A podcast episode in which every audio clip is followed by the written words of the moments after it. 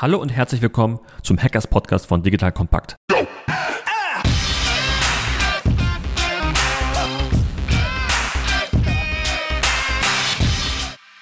Mein Name ist Sven Weinsnegger und heute sprechen wir über die Sicherheit von Industrie 4.0.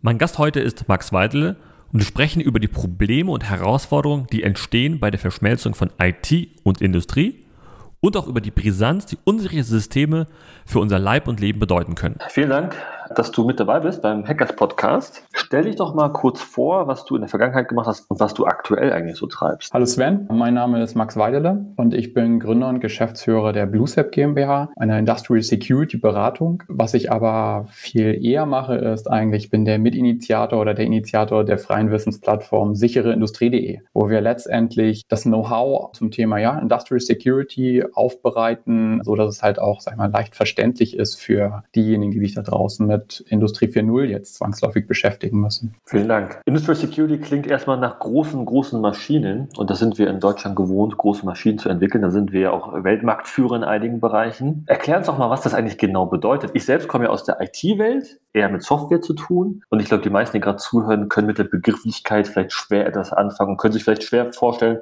was hat das eigentlich mit Cyber und was hat das mit IT zu tun? Im Prinzip, wenn ich mir so ein Unternehmen angucke, ein klassisches Produktionsunternehmen, nehmen wir mal einen großen Lebensmittelversorger, dann haben wir dort eigentlich immer zwei Welten. Wir haben eine IT-Welt, das ist die Welt, in der wir ja regelmäßig unterwegs sind, die eigentlich auch jeder kennt von seinem Arbeitsplatz her. Ähm, man weiß, wie ein E-Mail-Programm funktioniert. Man hat ein SAP, was man nutzt. Man hat ähm, verschiedene andere Dateifreigaben, die man verwendet. Das ist alles, sage ich mal, bekannt. Das ist so die normale IT-Welt. Und jetzt hat aber dieses Produktionsunternehmen eigentlich so eine Schattenwelt. Das heißt dort, wo die Produktionsanlagen stehen, ähm, wo die großen Fertigungsstraßen laufen. Und jetzt war es in der Vergangenheit so, dass dort sehr, sehr wenig IT eigentlich zum Einsatz kam. Jetzt ist aber mittlerweile in diesem Automatisierungsbereich, also in Produktionsbereich, Produktionsnetzen gibt es mittlerweile fast nur noch IT. Die Komponenten sind mittlerweile über Netzwerk miteinander verbunden. Es gibt zentrale Steuerungskomponenten. Es gibt WLAN für den Industrietechniker, das er nutzen möchte. Das heißt, auch das Wartungspersonal, was mit diesen Anlagen kommuniziert,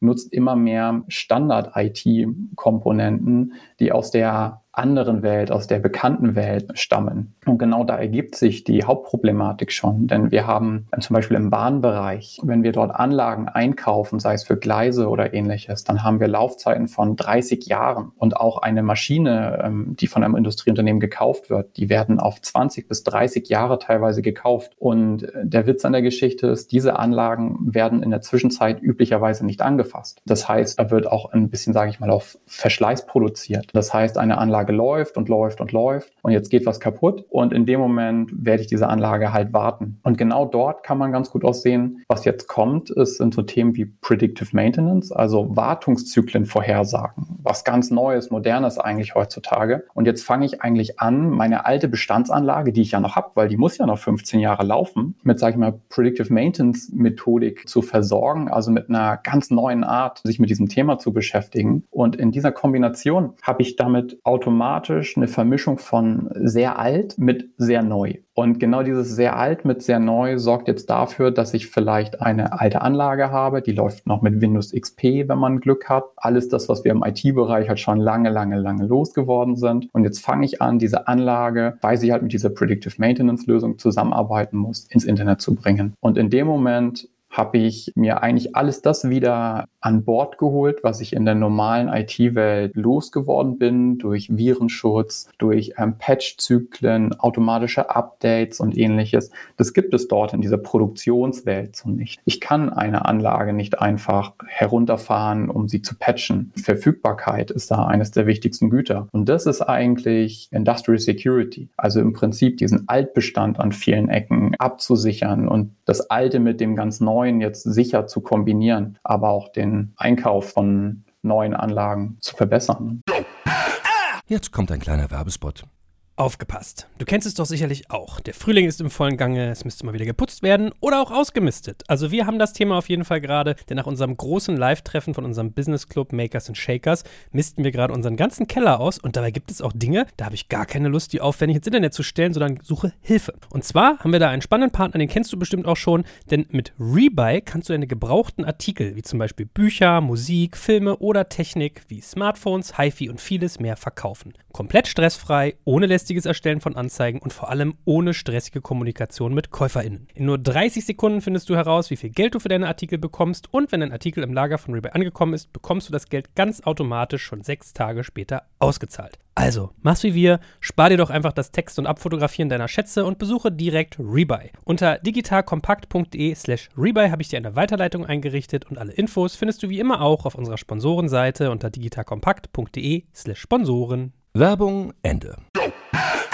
Könnte man sagen, dass die alte Welt mit ihren relativ langen Zyklen in einer gewissen Art und Weise überrollt wurde, ohne das zu bemerken? Oder war das eher so ein schleichender Prozess? Ich frage aus folgendem Hintergrund, braucht man dafür ein bestimmtes Mindset und Personal, um da irgendwie Schritt halten zu können? Also wenn man sich das so historisch anguckt, ich sage immer ganz gerne, vor 20 Jahren hat ein Mitarbeiter aus der Produktion einen Switch bekommen, also ein Netzwerkgerät, mit dem er seine Anlagen verkabeln konnte. Und jetzt 20 Jahre später hat er davon 200. Und wir haben einen ganz schleichenden Prozess eigentlich dort durchgemacht, der auch ganz oftmals der Geschäftsführung und ähnlichem gar nicht klar ist, dass es dort diese riesige IT-Landschaft mittlerweile gibt, weil die taucht doch in der normalen IT-Welt nicht auf. Wir haben dort einen Elektriker, der beispielsweise Netzwerkadmin gleichzeitig ist und einfach als Standardadministrator dort durch die Werke unterwegs ist und Switche konfiguriert. Das hat er sich so Learning by Doing mäßig beigebracht, aber er hat es nie gelernt und auch in seiner Stellenbeschreibung steht das nirgendwo drin, diese Position Position, diese Rolle. Und ich sag mal, wenn man da in Richtung Mindset denkt, ich glaube, grundsätzlich sollte man erst einmal über diesen Zaun rüber gucken, um sich mal anzugucken, was ist denn da eigentlich in der Zeit gewachsen? Und auch für mich als Geschäftsführer dann in dem Sinne, muss ich mal genau auch hinterfragen, wie kam es dazu und welche Rollen haben wir vielleicht in dieser Welt sogar schon, haben sie aber nie betitelt. Ich glaube, das ist eigentlich so das Wichtigste, überhaupt mal wahrzunehmen, dass es diese Welt gibt und die bei einem großen Produktionsunternehmen ganz gerne sogar viel, viel größer ist als die normale IT-Welt. Beispielsweise, ich habe ein Unternehmen mit 10.000 Mitarbeitern, davon arbeiten vielleicht 1.000 Mitarbeiter in der Verwaltung und 9.000 arbeiten in der Fertigung. Und dann weiß man schon genau, in welchen Größendimensionen sich das das auf einmal abspielt, wenn alle meine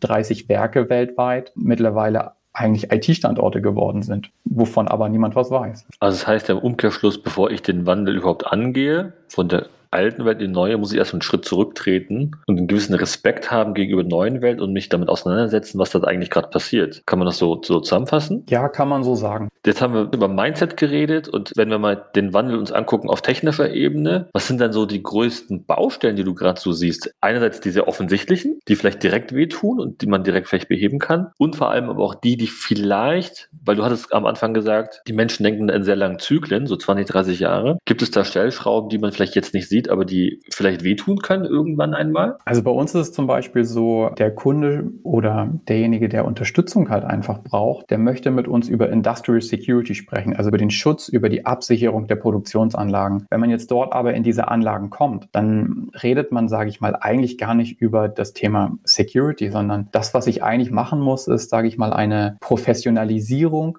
des IT-Betriebs in der Produktion. Also wir sind noch gar nicht an dem Punkt, wo wir über Security und ähnliches sprechen, sondern wir reden eigentlich nur über eine Professionalisierung des IT-Betriebs. Dazu gehört es überhaupt erst einmal eine Netzwerkarchitektur zum Beispiel sich bewusst zu überlegen oder Fernwartungszugänge bewusst zu überlegen. Das gibt es schlichtweg alles nicht. Und die Gefahr ist jetzt recht groß, dass wir in der Vergangenheit einfach eine Netzarchitektur, eine Systemlandschaft bekommen haben dort in diesen Produktionsnetzen. Jetzt sehen wir auf einmal dieses Shiny Object, ne?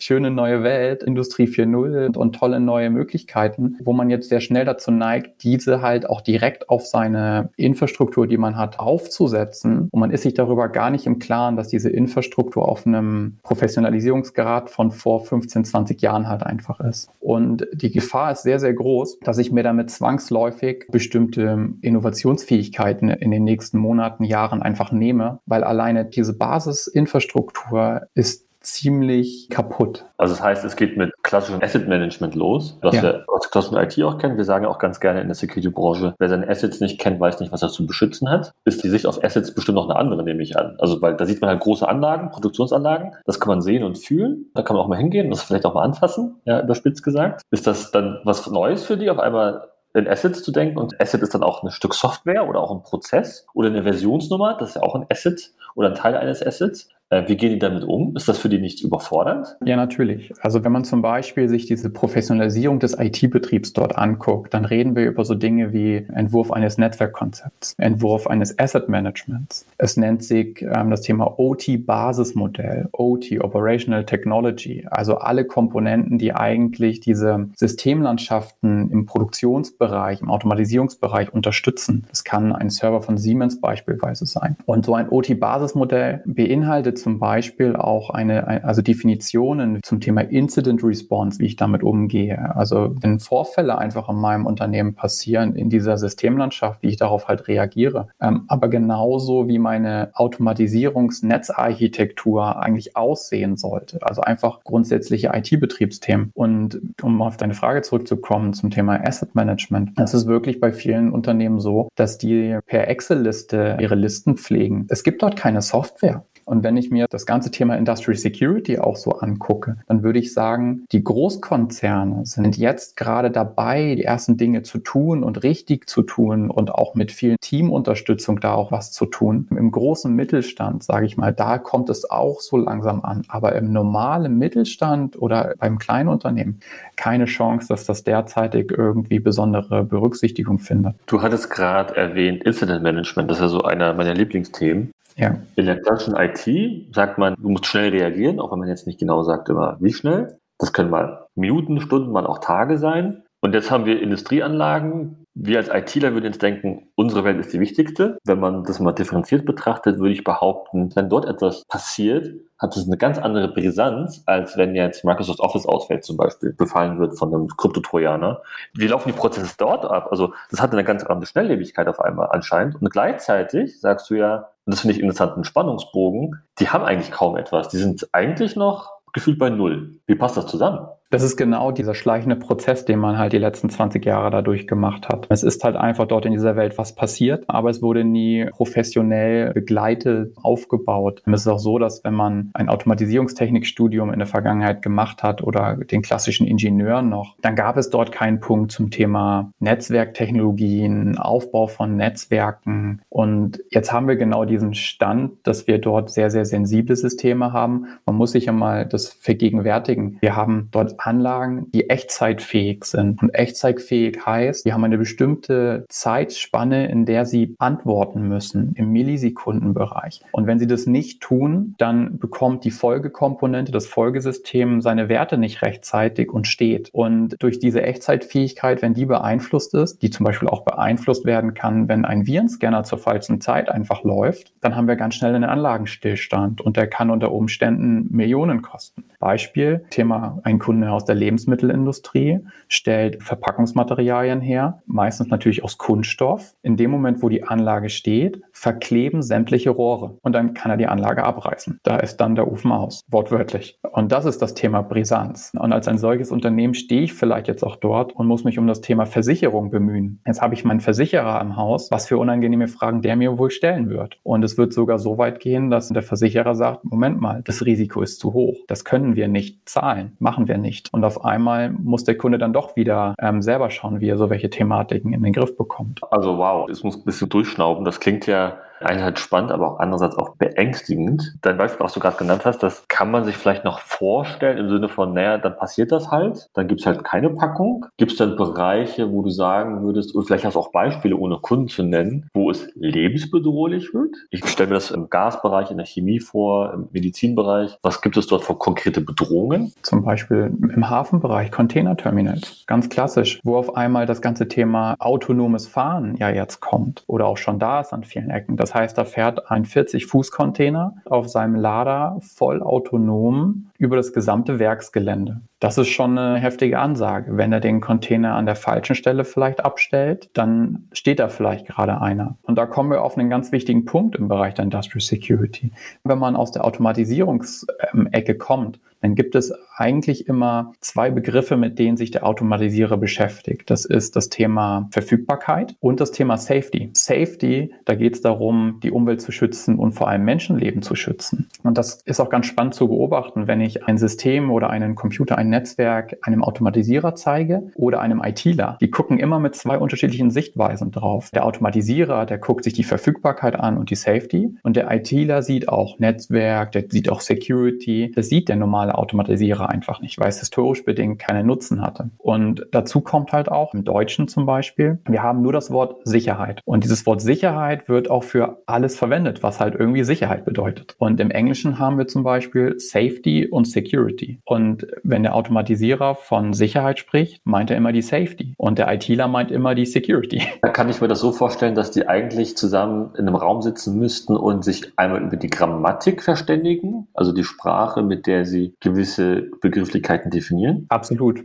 Passiert das häufig noch? Ja, es passiert wirklich häufig. Und man darf auch nicht vergessen, dass diese beiden Bereiche, die wir am Anfang angesprochen haben, diese IT-Welt und wir nennen sie diese Industriewelt, diese OT-Welt, dass die ja auch historisch bedingt sehr, sehr wenig bis gar nichts miteinander zu tun gehabt haben. Es gab keine Notwendigkeit. Und erst seit einigen Jahren kann man so sagen, da kam das Thema Fernwartung vielleicht auf. Und durch das Thema Fernwartung hat auf einmal die Produktion Internet gebraucht und kam auf einmal zu der IT, weil die ja irgendwie wohl das Internet macht im Konzern. Und und auf einmal hat die IT gesehen, huch, was wird denn da bitte da drüben getrieben? Und so kam dieses ganze Thema so langsam halt hoch und Kommunikation ist ein echtes Thema. Das hört sich so ein bisschen, als würde die IT-Welt die OT-Welt ein wenig für sich einnehmen oder auffressen, weil der Wandel halt in diese Richtung geht, im Rahmen der Digitalisierung, im Rahmen der kundenzentrischen Ansprüche der Konsumenten. Ich gebe immer das Beispiel von Nike-Tonschuhen. Da bestellt dann jemand Nike-Tonschuhe mit seinem eigenen Schriftzug und das dann direkt in der Maschine. So kann man sich dann etwa vorstellen heutzutage. Du sprichst sprichst da was ganz Spannendes an und das ist das Thema Supply Chain, die vernetzte Supply Chain. Das heißt, wie eng eigentlich ich als Unternehmen mit anderen Unternehmen vernetzt bin. Und im Prinzip sage ich das immer so, ich als Unternehmen für mich fange jetzt an, meine Anlagen untereinander miteinander zu vernetzen, fange dann an, innerhalb meines Unternehmens die Anlagendaten immer weiter nach oben in die IT zu reichen, in das ERP-System zu reichen. Auch ein SAP möchte gerne, sage ich mal, vereinfacht die Motorensteuerung gerne mit übernehmen. Und so habe ich eigentlich meine Daten in meinem gesamten Unternehmen einmal transparent durchgereicht. Und jetzt habe ich aber genau den Kunden, der mir jetzt Daten über einen Online-Shop reinreicht und das landet auch in meinem ERP. Dann habe ich vielleicht selber Daten, die ich halt auch wieder rausgeben muss, weil mein Kunde möchte vielleicht auch wissen, wann seine Nike-Turnschuhe kommen. Und in dem Moment habe ich auf einmal sogar Faktoren, wo von externen Daten in meine Systeme geschrieben werden, die im schlimmsten Fall bis auf meine Anlage nachher landen könnten. Und das sind, sage ich mal, Herausforderungen, da kratzen wir wir an vielen Ecken gerade erst an der Oberfläche. Es gibt ja so den schönen Satz, all users input is evil. Ja. Und ich würde mal behaupten, dass die OT-Welt gedacht hat, da gibt es nie Input, wir steuern das. Und auf einmal kommt der Kunde und sagt, anstatt zwölf erlaubten Zeichen in dem Namen für den Nike-Tonschuh oder Adidas oder was auch immer,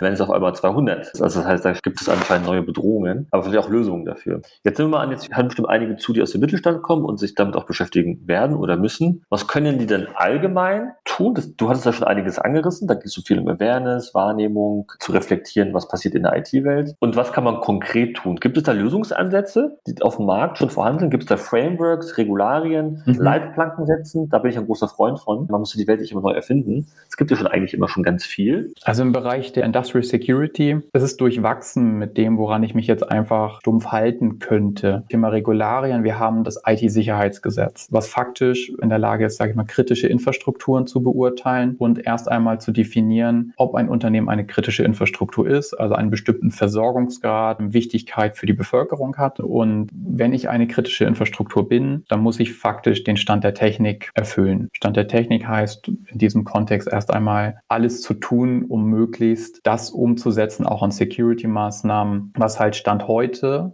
das ist immer wichtig, Stand heute, nicht Stand Einkauf der Anlage, umgesetzt werden sollte. In diesem Kontext kann man natürlich auch beim BSI gucken in Richtung des IT-Grundschutzes, die mittlerweile auch den ein oder anderen Industriebaustein haben. Aber die Branche geht eigentlich eher in Richtung IC 62443. Das ist im Prinzip eine Normfamilie, die hört man oder hat man bisher weniger gehört, bis gar nicht. Im IT-Bereich auch gar nicht bekannt oftmals, die sich von ihrer Struktur her sowohl an den Betreiber richtet, als auch den Integrator und auch den Hersteller. Und wir haben Stand heute die ersten Hersteller wie eine Siemens oder eine Phoenix Contact, die bestimmte Prozesse bei sich danach haben auch zertifizieren, auditieren lassen.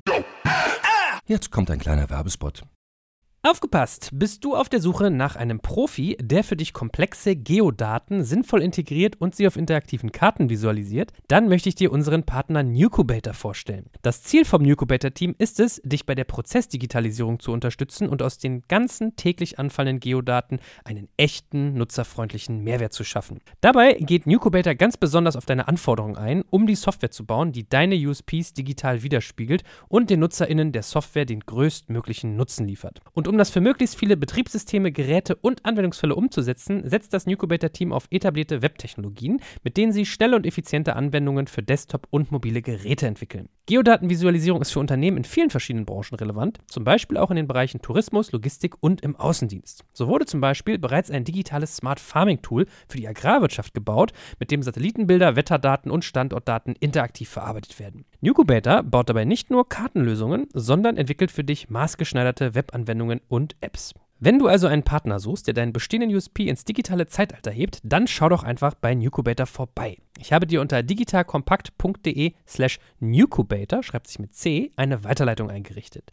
Und wie immer findest du alle Infos auch auf unserer Sponsorenseite unter digitalkompakt.de slash Sponsoren. Werbung Ende.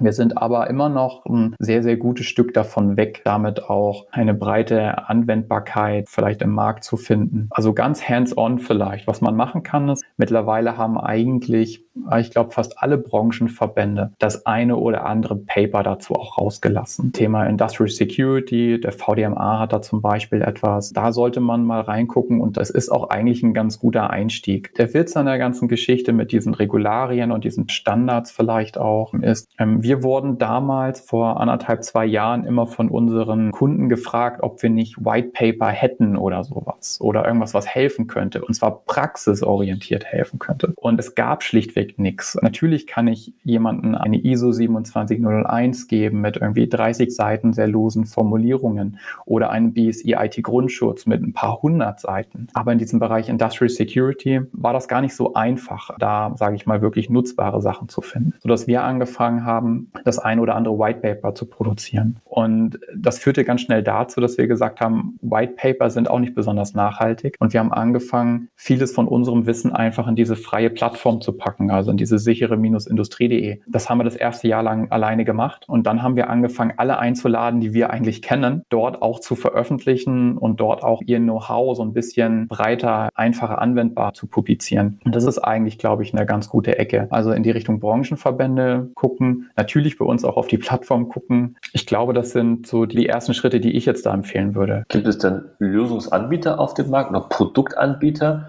Wenn ich jetzt an die IT-Welt denke und an Antivirenlösungen, kann ich ja heutzutage schon in den Mediamarkt gehen und kriege einen ganz guten Schutz für den Privatanwender. Das Thema, was du ja machst, ist ja wesentlich komplexer und auch wesentlich neuer und von der Art und Weise, wie kritisch die Systeme sind, natürlich auch mal ganz anders aufgestellt. Gibt es da Produkte, die man so kaufen kann und dann habe ich ein gewisses Sicherheitsniveau erreicht? Oder ist das alles so customized? Ich stelle mir so Anlagen vor, die sind ja sehr dediziert entwickelt worden für den jeweiligen Bedarf des jeweiligen Kunden. Oder gibt es dort Standardsoftware, die man kaufen kann? Also wenn man sich jetzt den Punkt Security nimmt, weniger. Es ist wirklich so, dass nehmen wir mal das Thema Antivirenschutz. Ich habe vielleicht eine Siemens-Anlage, dann hat auch eine Siemens dazu mittlerweile Anwendungshilfen und Standards rausgebracht, wie man Antivirenschutz auf dieser Art von Siemens-Anlage betreibt. Man kann sagen, dass es die Schutzmaßnahmen, weil ja auch in der IT bekannt, alle gibt. Sie sind nur nicht eins zu eins anwendbar. Als Beispiel im IT-Bereich bin ich es gewohnt, bei einem Penetration-Test einfach ja Systeme auf Schwachstellen zu scannen aktiv. Wenn ich das im Produktionsnetz tue, dann muss ich damit rechnen, dass mir meine Komponenten einfach wegsterben. Und genauso ist es dann auch beim Einsatz von Antivirenlösungen. Das heißt, man muss es sehr mit Bedacht wählen. Und ich würde sagen, es passiert täglich, dass eine IT-Abteilung, weil sie sagt, hey, das ist doch eh, wie wir das alles kennen, die eine oder andere Produktionslinie lahmlegt. Ist das vielleicht nicht eher das Ziel oder nicht das Ziel, sichere IT per se zu schaffen, sondern resiliente IT-Umgebungen zu schaffen. Und wie schafft man das? Wir sagen ja, es wird ja so oder so passieren. Und dann andererseits sagen wir auch, wie gerade gehört, man kann gar nicht alles machen aus bestimmten Gegebenheiten, wie zum Beispiel Penetration Testing, weil ich damit die Produktionsanlagen vielleicht störe und die Prozesse. Ist da Resilienz vielleicht nicht der Schlüssel zum Erfolg? Ja, also das ist ja auch das Schlagwort so dieses Jahres, letzten Jahres, was in der regulären IT-Sicherheit da unterwegs ist. Dazu muss man aber noch sagen, in der Produktionslandschaft sind wir noch gar nicht da, dass das unser Hauptschlüsselwort sein sollte. Also wir müssen eigentlich die Basisinfrastruktur jetzt erst einmal aufräumen, dass die da ihr 60, 70 prozentiges Niveau hat. Und dann ist Resilience genau das Wort, mit dem wir uns da beschäftigen müssen, weil machen wir uns alle nichts vor. Wir haben, glaube ich, 3,2 Millionen Schadcode-Varianten für Android ich glaube, paar 60 Millionen Schadcode-Varianten laut BSI für Microsoft Windows. Wie wollen wir das denn in den Griff kriegen? Das heißt, wir müssen uns darauf einrichten, dass unsere Systeme, egal in welcher Welt, perspektivisch Schadcode haben werden. Und wir müssen gucken, wie wir damit umgehen können, wie wir auch trotz Virenbefall mit einer Produktion vielleicht weiter produzieren können. Und vielleicht nochmal ein Beispiel aus der Praxis. Wir haben ganz oft dieses Thema ja, Ransomware mitbekommen oder auch Verschlüsselungstrojaner Trojaner. Dafür sind Produktionslandschaften hochgradig angreifbar. Wir haben uralte Systeme und jetzt muss man sich mal überlegen, wir haben vielleicht ein ganzes Werk, was voll verschlüsselt ist und die Anlage steht jetzt sechs Wochen. Also was das heißt, da wird dann auch ein Vorstandschef schon sehr, sehr unruhig, weil es halt gleich um Millionen geht. Ist das schon vorgekommen in Deutschland? Also gibt es da konkrete Beispiele? Ja. Kannst du die benennen? Nicht direkt, aber wir haben eigentlich tagtäglich Sicherheitsvorfälle. Wir haben auch in diesem Produktionsbereich verschiedenste Vorfälle gehabt. Öffentlich durch die Medien ging ja zum Beispiel Norsk Hydro vielleicht oder auch Maersk. Und wenn man sich jetzt mal den Vorfall bei Norsk Hydro anguckt, Norsk Hydro ist ein sehr großer Aluminiumkonzern und die wurden betroffen durch einen Ransomware-Angriff, der denen unter anderem auch das Active Directory weltweit voll verschlüsselt hat. Und das alleine ist schon eine harte Geschichte und zwar an allen Standorten. Und jetzt muss man sich überlegen, wie die es eigentlich geschafft haben, sich so ein bisschen da rauszuretten. Wie denn ist die Frage jetzt natürlich? Wie, wie haben die das hingekriegt? Ich meine, der Active Directory sind ja die Kronjuwelen, ja? Wenn man da drin ist, dann steht dem Angreifer alles offen eigentlich. Für mich ist Norsk Hydro eigentlich immer ein super Beispiel, wenn ein Produktionsunternehmen sagt, hey, Moment mal, wir machen dann Manual Mode. Manual Mode heißt halt immer, zur Not betreiben wir Anlagen per Hand. Und im Falle von Norsk Hydro hieß es halt ganz konkret, dass Vertriebsmitarbeiter von anderen Standorten an wiederum andere Standorte geflogen wurden, um Aluminiumblöcke mit Sackkarren von links nach rechts zu fahren. Das heißt Manual Mode. Und das heißt auch, dass ich hunderte von Leitsordnern habe, die ich mit meinen Mitarbeitern sichten muss, damit ich überhaupt weiß, welche Kundenaufträge ich Stand heute in der Anlage laufen habe.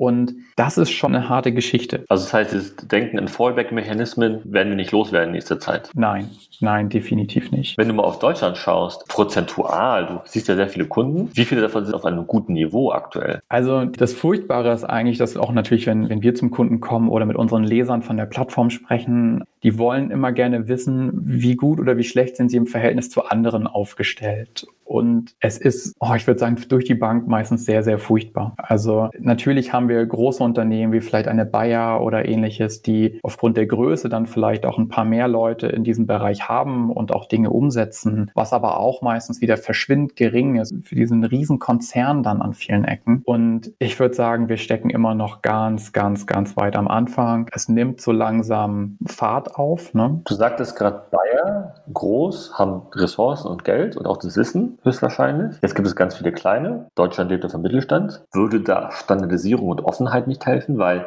dass jeder das Problem für sich alleine löst, ist ja eigentlich unmöglich. Ja, man sagt immer so schnell, die Großen haben genügend Geld und so das zu machen, aber bei der Komplexität ist das auch wiederum verschwindend gering. Und wir haben eigentlich ein ganz anderes Problem, wenn man sich das Thema IT-Security überhaupt einmal anguckt. Was heißt denn das heutzutage? Security ist historisch bedingt schon immer ein Extra gewesen. Wir hatten ursprünglich mal HTTP gehabt als freies Protokoll und irgendwann war es halt notwendig, da ein HTTPS draus zu machen und es nachträglich in Anführungszeichen zu verschlüsseln. Und das haben wir bei ganz, ganz vielen Themen. Ich stelle mir die Frage, wie soll das denn alles gut werden, wenn ich selbst im Informatikstudium mir freiwillig, sage ich mal, im sechsten Semester noch das Wahlpflichtmodul Security geben kann oder halt auch nicht. Also selbst im Informatikstudium ist Security noch kein fester Bestandteil. Und man kann diese Diskussion weiterführen. Sollte es überhaupt ein eigenes Modul sein? Ich sage ja ganz oft, Nein, eigentlich gehört Security mit 5% in jedes andere Fach. Und ich will das nicht als extra Modul haben, sondern wenn mir mein Programmierdozent da was erzählt, dann sollte das dem Security-Niveau, sage ich mal, entsprechen, was man tun sollte. Darum ist ja Security für mich auch kein vertikales Thema, sondern horizontales, weil es alle Bereiche betrifft unseres Lebens. Das hatte ich auch schon in anderen Podcast-Folgen, glaube ich, gesagt. Du machst dein Handy an, da ist irgendwie Security. Du machst deine Lichtanlage an, die digitale, da ist Security drin. Betrifft eigentlich alle Lebensbereiche. Und du hast recht, ich stimme noch zu. Das sollte immer Teil des Lehrstoffes werden, egal wo.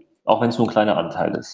Du hattest gesagt, das Niveau ist nicht so gut. Das macht ja ein bisschen Angst, ehrlich gesagt. Wie lange bräuchten wir denn, um da ein Niveau hinzukriegen, das akzeptabel ist aus deiner Sicht? Und was bräuchte es denn dafür? Also wünsch dir was, so nach dem Motto. Aus meiner Wünsch dir was Liste passiert glücklicherweise auch schon vieles. Wir haben mittlerweile einige Standards, die im Kommen sind. Das heißt auch beim Thema OPC-UA, das heißt ein Protokoll zum Austausch von Maschinendaten, werden Security-Standards mittlerweile entwickelt. Das Thema Security by Design, das heißt auch Hersteller reagieren mittlerweile und versuchen ihre Komponenten nach security-kritischen Gesichtspunkten zu designen. Das dauert natürlich noch, bis uns das dann auch im Markt wirklich viel hilft. Das geht nur miteinander. Und das merkt man auch mal in der Industrial Security Branche. Wir sind eine sehr, sehr kleine Szene an vielen Ecken. Da kann keiner ohne den anderen. Jeder braucht den einen oder anderen Partner, um da zusammen halt auch dem Kunden halt bestmöglich zu helfen. Und das ist auch etwas, glaube ich, was ich mir noch viel mehr wünsche. Also, dass sich der Betreiber von einer Anlage mit anderen austauscht. Dieser Wissensaustausch, um halt auch schnellstmöglich sich einfach ja gegenseitig zu unterstützen. Ne? Dieser Wissensaustausch, das hat ja auch eine strategische politische Dimension vielleicht auch im Hinblick auf Europa, USA, China. Wenn du von Community sprichst, ist das eine rein deutsch-europäische Community oder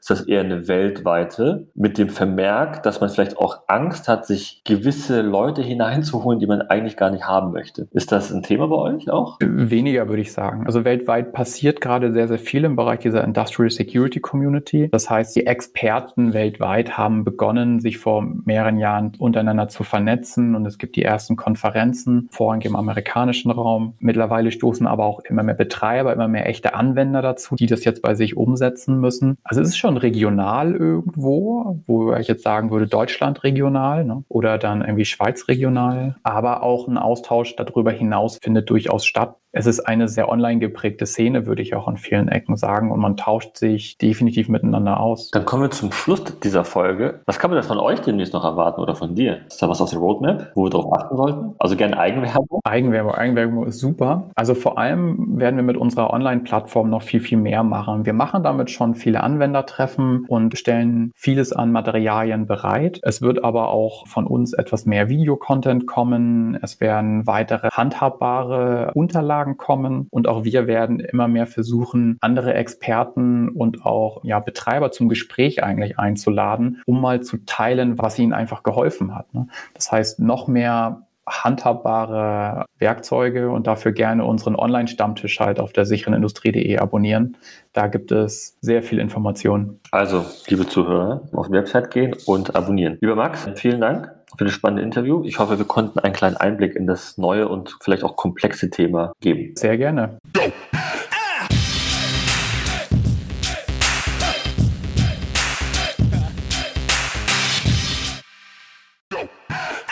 Ihr Lieben, hier ist Joel von Digital Kompakt und ich mache dir jetzt mal das Bild eines genialen Arbeitgebers im Tech-Bereich auf. Stell dir eine hundertprozentige Bundesgesellschaft in der Rechtsform einer GmbH vor, die dir eine hohe berufliche Sicherheit und einen wichtigen Purpose bietet und gleichzeitig aber extrem flexibel agieren kann. Ein IT-Service-Unternehmen, das zu den größten in Deutschland gehört und die Bundeswehr bei ihrer Digitalisierung unterstützt. Wenn du dieses Bild spannend findest und im Bereich Cyber oder Tech deinen Beruf ausübst, dann solltest du ab sofort unseren Partner, die BWI, auf dem Schirm haben. Eine wichtige Aufgabe der BWI ist die Einführung von Innovationen in der Truppe, aber das Unternehmen leistet noch viel mehr und bietet ein breites Aufgabenspektrum von Beratung über Realisierung bis zum Betrieb. Ich meine, wir sprechen hier von einem der größten IT-Service-Unternehmen in Deutschland, das die Bundeswehr bei Digitalisierungsprogrammen wie der Digitalisierung landbasierter Operationen und der Gesundheitsversorgung unterstützt. Du merkst, die BWI ist ein attraktiver Arbeitgeber mit einer Vielzahl von spannenden und herausfordernden Projekten mit breitem Leistungsspektrum und wenn du wie Sven Weizenegger, der Moderator aus unserem Hackers-Podcast, an großen Rädern drehen willst, die wirklich etwas bewirken, dann schau dir die BWI jetzt einfach mal selbst an. Ich habe dir unter digitalkompakt.de slash BWI eine Weiterleitung dazu eingerichtet und natürlich verlinke ich dir das auch in den Show Notes und alle Sponsoren findest du immer auch auf unserer Sponsorenseite unter digitalkompakt.de slash Sponsoren.